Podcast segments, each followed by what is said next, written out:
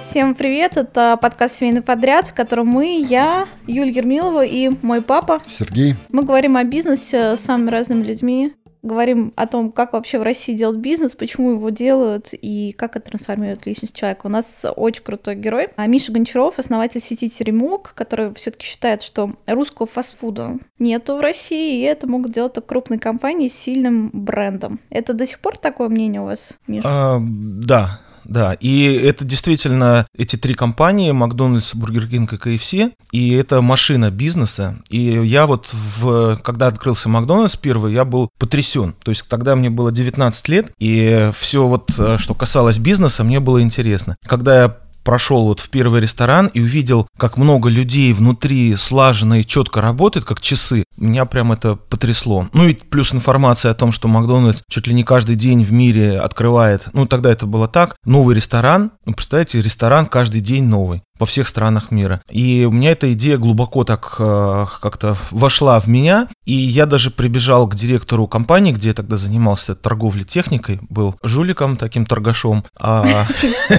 да, а, и говорю, слушай, давай сделаем вот как Макдональдс. Он говорит, ну а чего, как, а что ты знаешь? Я говорю, ну, ну сейчас я буду узнавать. И мне даже смешно, я вспоминаю, знаете, как вот дети первые слова говорят, а я в 19 лет обзвонил несколько хлебокомбинатов и спросил, ну прямо так по телефону, наивно так, откровенно там, а вы не сможете булочки делать, как в Макдональдс, такие вот круглые, там, мягкие? А, я еще в Макдональдсе, я же не просто его съел, я еще купил второй, а потом разобрал его на части, этот Биг Мак, посмотрел соус. И еще, знаете, открытие такое было интересное для меня. Все компоненты Биг Мака, они вообще невкусные. Но когда вот это все вместе все сложил, вместе ешь вкусно. вкусно.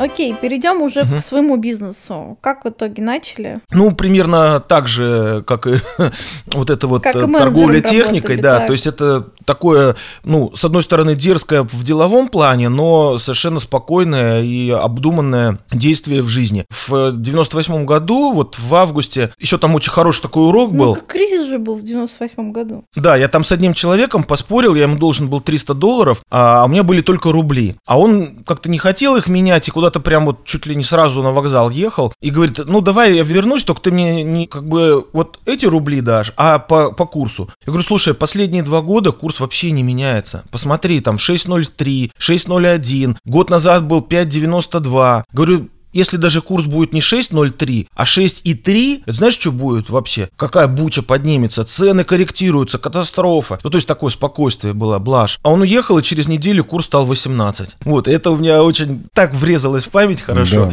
да. Ну и, соответственно, вот представьте, вы купили какой-то товар за там 20 долларов, э, по 30 условно вы его поставили на продажу в эти магазины, в универмаге, и он там продается. Когда он продался, вам прислали рубли, вы опять их скорректировали и купили новый новую партию. Теперь что происходит? Курс вырос в три раза, у вас закупочная теперь 60 долларов, а у вас по 30 он стоит в рознице, и их еще сметают, и вам эти шлют рубли. И, соответственно, вот эти вот 30 долларов э, рублями, которые вы получаете, конвертируют по новому курсу и остается 10. Я, я просто... А новый стоит 60. Ну, понятно. А у тебя, у тебя пап, как-то тогда было с бизнесом? Что-то я не помню. У нас был кредит долларовый, который отдавали рублями в банке, который разорился на тот момент. Так что мы отделались достаточно успешно. Ну, у меня тоже был кредит долларовый, и потому что э, курс опять же вырос в три раза, э, общий объем вот денег, которыми я располагал, оборотными, э, ну, то есть я, как сказать, мог сказать, что я э, не отдам э, или отдам там по курсу, но это были мои друзья, по МГУ, и вот э, там два человека из той фирмы, в которой я как раз начинал. Ну, вы... И я просто не хотел так делать, и поэтому, в принципе, вот у меня все это сжалось до 30 тысяч долларов. Но вы же тогда все равно потеряли. Так я потерял... 450 тысяч долларов, да? Да, да, осталось 30 тысяч. И как выкрутились из ситуации, как деньги отдали? Не, ну, во-первых, я сказал, что я их, ну, кредит сохраняется, и он был такой, а, ежемесячно начислялись проценты, и не было срока, что надо отдать там такого числа, это был не банковский кредит. Вот. А во-вторых, я решил срочно искать какие-то новые идеи для реализации, потому что вот по этим новым ценам продажи, естественно, просто встали. Ну, если вы вчера покупали магнитофон за 10 тысяч рублей, а он сейчас 25, ну, зачем он вам нужен? Ну да, все полетело. Да, то есть просто просто, ну, импортный товар, естественно. Ну, российского тогда особо и не было. Вот, и где-то в течение недели такая была какая-то внутренняя мозговая работа вообще, что делать и как делать, и надо что-то делать, не надо, и как дальше жить, и как дальше быть. А каково вообще вот это ощущение вот э, буквально за несколько дней лишиться всего? Если сейчас так будет с теремком, вы понимаете, как вы будете выходить из ситуации? Ну, также, то есть сначала ты просто, ну, погоревать тоже надо, без этого же нельзя. Ну, то есть если сразу прям, А это же какой-то человек-робот. Это что, рюм- рюмку водки хлопнуть или А, не.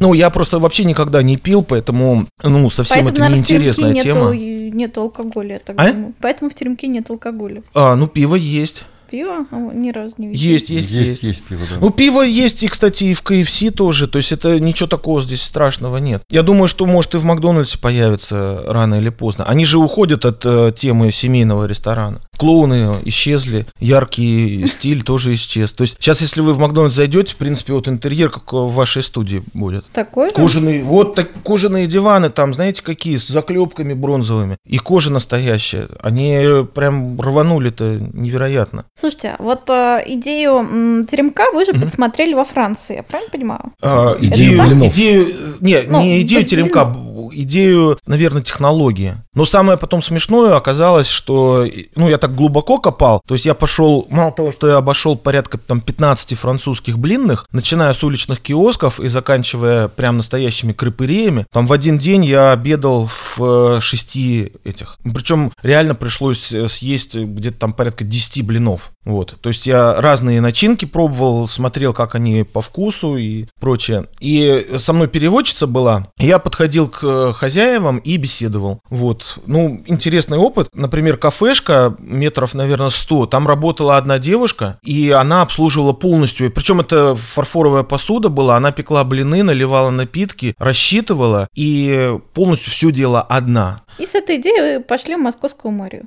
Да, значит, я написал э, бизнес-план, но он бизнес был э, скорее такая э, описание того, как будет выглядеть э, предприятие. Ну, это и есть, в принципе, бизнес-план, просто достаточно часто бизнес-план считают это вот расчеты. Но вот любой бизнес, который мне сейчас предлагают, пытаются предложить, я их вообще не смотрю, потому что полный абсурд. Ни один э, стартапер никогда, в принципе, не может предсказать, какой у него будет оборот. Даже Стив Джобс, когда iPhone представил, он рассчитывал э, на 2 или 3 процента там рынка, и то так сказал неуверенно, что вот, э, ну типа, наверное, мы там окупимся, если у нас там 2 процента будет. Сейчас у них 25, правильно? И представьте, если бы он тогда сказал 25, ну сказали бы, что он просто сумасшедший.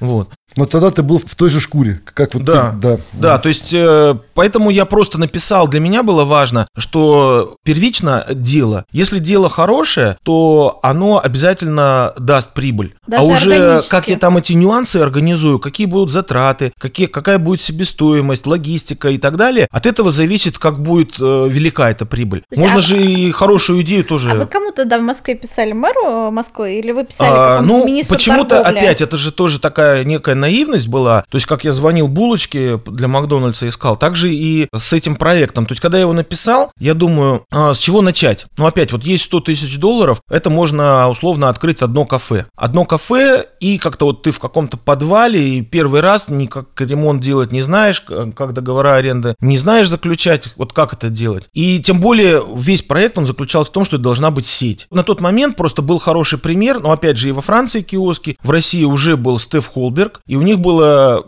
порядка там, наверное, сотни точек с сосисками. А, и вот эта модель мне очень понравилась. И понятно было, что это э, места выделяет мэрия. Ну, как я считал, мэрия. На самом деле мэрия не выделяет места. И поэтому я и написал мэру. Ну и плюс еще То есть Лужкову написали? да, да. Ну и плюс, опять, ну, не- это не то чтобы наивность, но я действительно считал, что на рынке нет такого продукта, нет такого бизнеса, поэтому, в принципе, даже хотя это и бумага, и просто 20 страниц текста, это именно э, инновация и очень нужная городу. Поэтому я с полным правом и уверенно отправил в мэрию. Причем, когда пришел и в одно окно вот это вот подал, там э, секретарь, который принимал документы, она очень удивилась, когда прочитала, а, и сказала, вы сегодня первый, кто нормальное письмо а, сдает. Я говорю, в каком смысле нормальное? И вот это вот вопросу, там, волос нашли или еще что-то. Говорит, вот все, кто до вас были, а я там восьмым был. Значит, э, перед вами стоял человек, у него э, какие-то трансформаторы из космоса на в чердаке работали, а у другой женщины у нее какие-то пытки в подвале проводили. Короче, проб, требовали разобраться. То есть э, реально все компании и мэрия, они вот,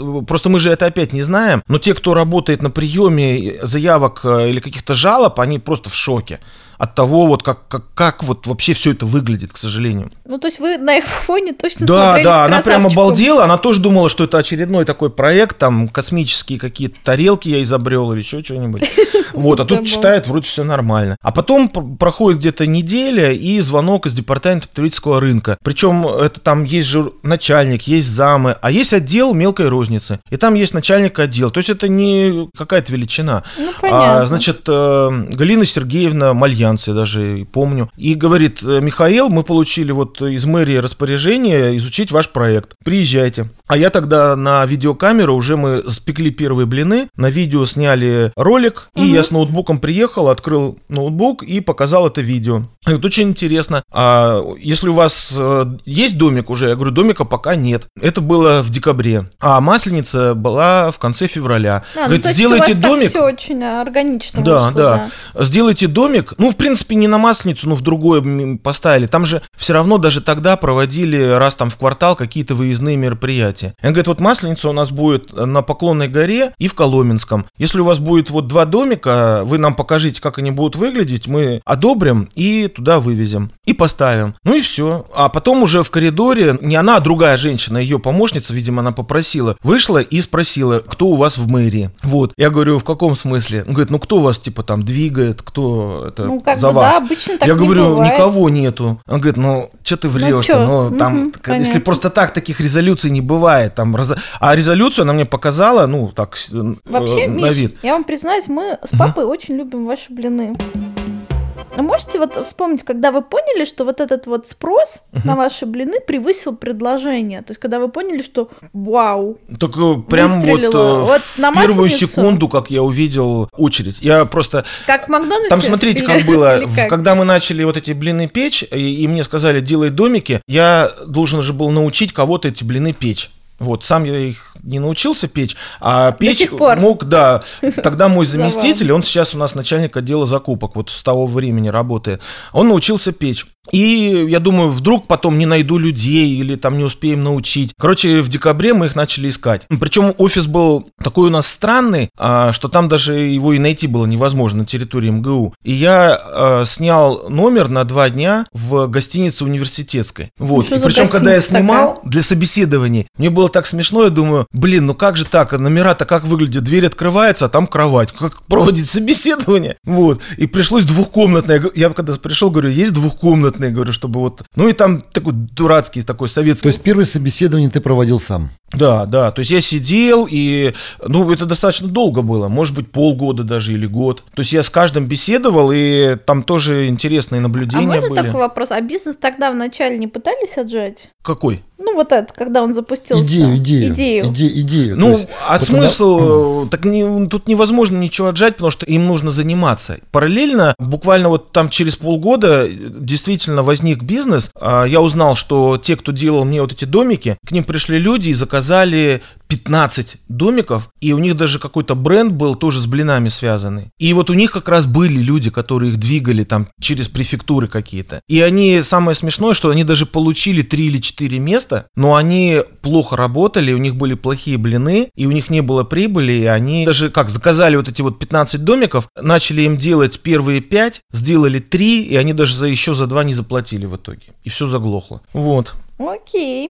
Ну да, и вот мы научили этих поваров э, выпечке, а потом вот э, порядка двух месяцев ждали этой масленицы самой, я им платил зарплату. То есть как-то я так не рассчитал, получилось, что в декабре уже их нанял, а думаю, ну как, они же уволятся, если я... А работы нет. Ну и, в общем, я договорился, там по-моему, там 70% зарплаты или 80%. Я говорю, только вы никуда не устраиваетесь, сидите дома, вот вам типа 80% зарплаты. Ну, это как считал, это как инвестиции Понятно. были. Потом наступила масленица, и я так боялся, что как-то там все пойдет не так. Короче, даже к открытию не пошел. Но они должны были там в 9 утра открыться и начать работать. А я поехал к 11. Приезжаю, а там в этот теремок на Поклонной стоит 25 человек очереди, причем мороз реально там минус 10. Ну, дубак, наверное. Да, такой. и более того, я подхожу и вижу, что этот вот там парень, который печет, у него реально от страха дрожат руки, он вот так вот это, я вообще думаю, что делать?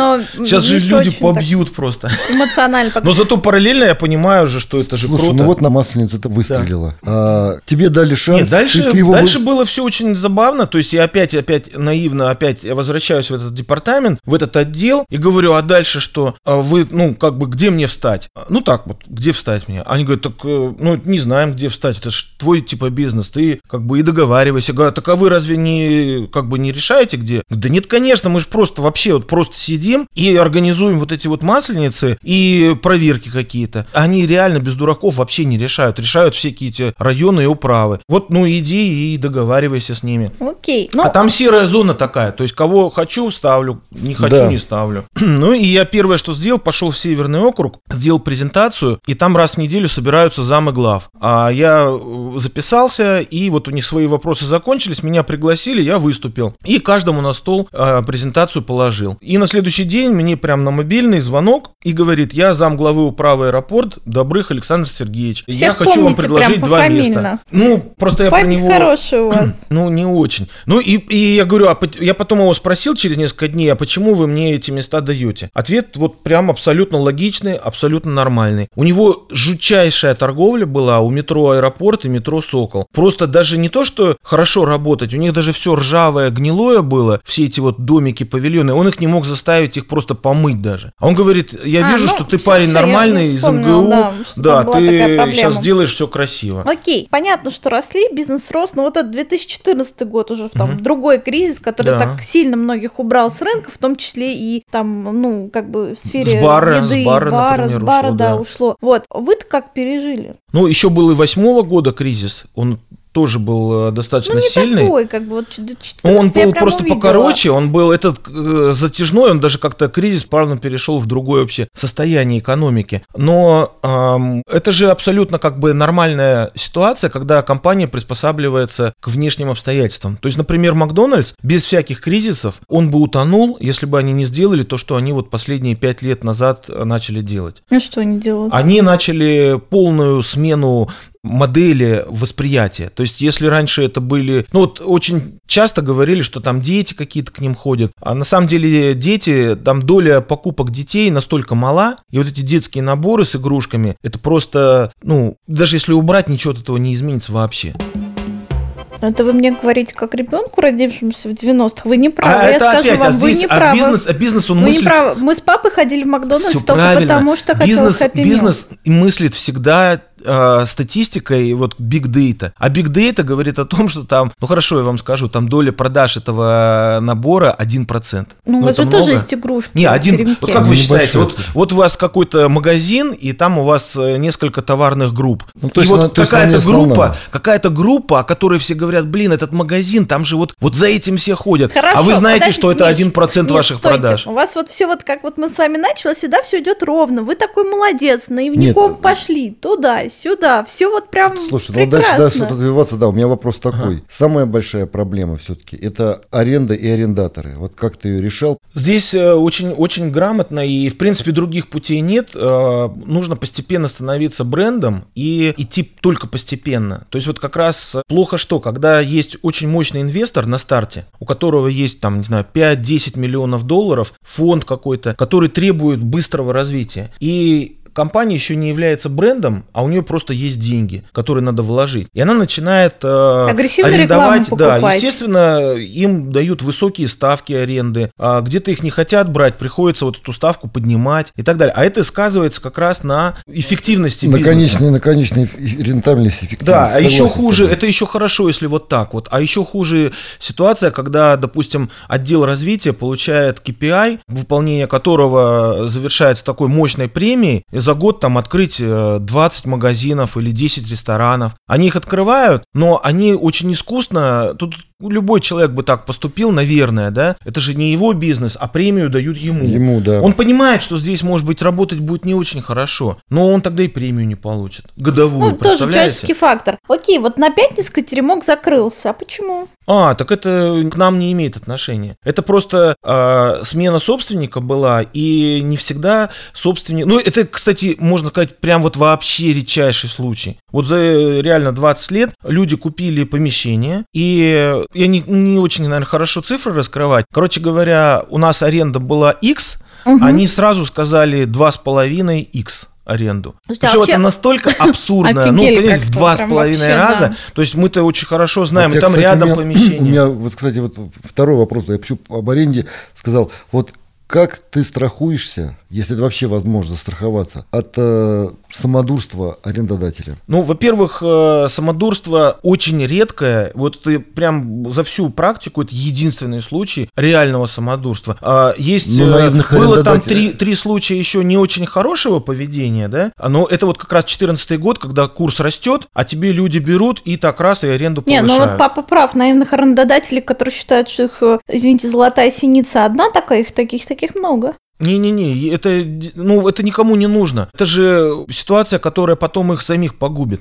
Эти люди, они вот за два с половиной, они почему так и выставили, они решили, что мы крупная компания, то мы можем платить большую аренду, и м- нам не захочется съезжать там и так далее. И что мы вот там всем рассказываем, что ни один ресторан не закрыли. И мы говорим, да не, ну, фу, ну хотите, не хотите, не надо. Я писала лица арендодателей потом после этого. Вот больше всего отдельных ресторанов или в фудкортах? Отдельных ресторанов 120 и фудкортов 180. Видите ли вы сейчас, что, может быть, посещаемость где-то падает? Даже вот еще по вчерашнему, по позавчерашнему дню пока не падала. Но, естественно, она каждый день может начать падать, и это как нормально и понятно будет объяснимо. Понятно. Переходим к блиц-опросам. Блиц-опросы, ответы максимально короткие. А, Миш, теремок в дальнейшем может быть вами продан? Нет. Ваш главный недостаток, как вы считаете? А, э, романтичность и наивность. Я тоже так думаю. А, а чё- Ну, правда, правда, правда. Это прикольно. А, О чем больше всего жалеете? О каком поступке? Ой, ну это прям совсем, э, когда мне было 20 лет, я в буфете в МГУ, меня что-то как-то очень жестко так э, со мной разговаривала буфетчица, и, в общем, я в нее так это компотом плеснул за это. Но это был как раз такой жуткий период, э, когда э, вот страна рушилась, как бы и всем рассказывали, что вот все угнетенные были вот в СССР, и нужно вот как бы себя, в общем, уважать очень сильно. И мне показалось, что она вот меня не уважила, и я так в ответ ей защитил себя, короче. Дома готовите? А, Нет. За что вас не любят ваши подчиненные? Могут не любить. Или могут не любить, да. Э, Ну, ну, тут могу побольше только рассказать, если. А, я просто, ну, не стараюсь быть одним для всех. Вот, поэтому кто-то... Я, я стараюсь а, общаться с человеком так, как ему комфортно. Вот, потому что люди есть разного и возраста, и темперамента, и, соответственно, я стараюсь, вот как говорят, быть на волне того человека, с которым я общаюсь. То есть я не продавливаю свою личность, я, наоборот, стараюсь быть личностью, ну, если только это вот... э, ну, это не искусственно, это как... Я, я считаю, что это хорошо и нормально, и комфортно для другого человека. Потому что у меня есть статус, я могу продавить всегда, да? То есть вызвал на ковер. Так, делаем так, делаем это, и вот это вот командным тоном все это... Вот я, я против этого. Ну, если это где-то не срабатывает, может, вот за это не любят.